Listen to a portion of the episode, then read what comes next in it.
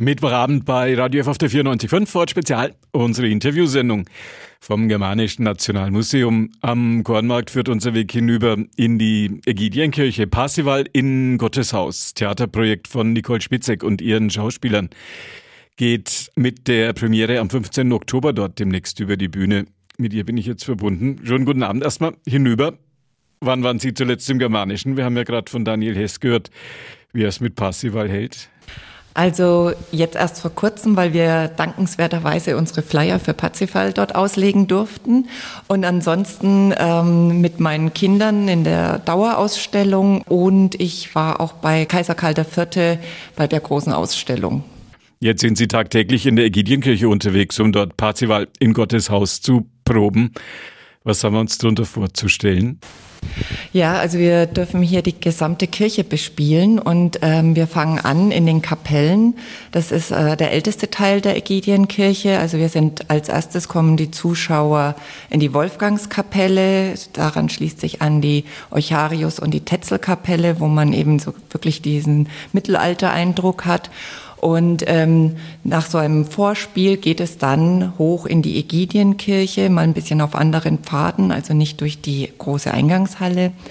Und ähm, dürfen dort dann im Chor die Zuschauer sitzen und ähm, Parzifals Stationen begleiten und dann auch noch als letzte Station in den Kirchenbänken. Und die Fenster werden geöffnet, die Orgel wird bespielt, der Altar wird auch bespielt. Also äh, man kann viele Ecken entdecken, die man vielleicht noch nicht so gesehen hat und mit Parzifal dann und seiner Geschichte verbinden. Luftiger Spielort in den Tagen von Corona und Abstand halten. Ja, unbedingt, weil wir sind wirklich froh, dass wir diesen Spielort jetzt haben. Natürlich würde man die Ägidienkirche 400 äh, Personen bekommen, aber zu Corona-Zeiten mit den Abständen geht es nicht, so dass wir jetzt 50 Zuschauer haben können und ähm, man muss erstmal so einen Ort haben, wo man 50 Zuschauer haben kann. Und ähm, von daher ist es für uns toll, weil wir eben die Abstände einhalten können. Wir können die Kapellen auch ähm, so räumen, dass es Einbahnstraßensystem ist. Die Sicherheit für jeden geht vor und es soll ja ein unbeschwertes Theatererlebnis sein. Das sind so die Herausforderungen dieser Tage.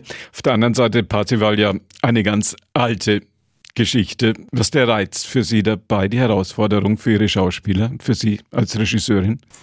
Also wir haben uns ja ähm, an Wolfram von Eschenbach orientiert, also sind auf das Original quasi zurückgegangen. Und ähm, natürlich ist es ein riesiges Epos mit, ich glaube, 90.000 Versen. Da das dann so zu komprimieren, ähm, die wichtigen Figuren herauszuholen und den roten Faden, den man dann auch vielleicht entdecken kann, sichtbar werden zu lassen.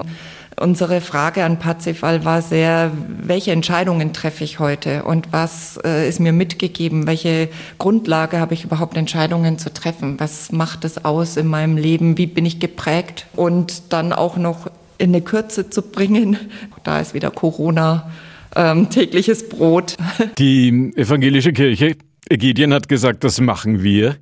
Wie kam diese Zusammenarbeit zustande? Also das war bei einem zur Kulturhauptstadt äh, stattfindenden Workshop, haben wir uns kennengelernt und da war sofort der Draht da und wir kriegen hier ganz viel Unterstützung und äh, werden hier ja, also eigentlich liebevoll aufgenommen und dürfen alles machen und ausprobieren. Also das ist wirklich klasse. Für uns im Fränkischen, der Parzival ja vor der Haustür Wolfram von Eschenbach in der Nähe von Ansbach groß geworden und über Parsival in Bayreuth wollen wir mal gar nicht reden. Wo ist der Gral für Ihren Parsival jetzt bei Parsival in Gottes Haus in der Ägidienkirche? Ähm, es ist, ich will es noch nicht ganz verraten, aber tatsächlich ist er die ganze Zeit oben in der Ägidienkirche auf der Bühne und man ist dann vielleicht auch überrascht, was es ist. Also er ist ein bisschen, er ist offensichtlich und doch versteckt. Letzte Frage an Nicole Schmitzek, Regisseurin der Theaterträume zu Passival in Gottes Haus. Wo ist die Ägidienkirche besonders? Sie haben ja jetzt, weiß Gott, viel Zeit in den vergangenen Wochen dort bei den Proben verbracht. Ähm, eine Stelle, die wir gar nicht so zeigen können, aber ähm, wo wir im Vorfeld hoch durften, war ganz hoch. Also wer kommt, kann sich's anschauen. Oben ähm, bei der über der Orgelempore äh, ist ein Rundkreis, wo man auch stehen kann und ähm, wo man auf einen ganz schmalen Gang entlang geht und äh, man sieht noch so eine Wand, wo die Bauarbeiter hingeschrieben haben, Bundeskanzler Adenauer, ähm, Stundenlohn 2 Mark 50. und da oben, so wirklich ganz oben unterm Dach im Gebälk zu stehen und ähm, diese Höhe zu erleben, das war so ganz besonders.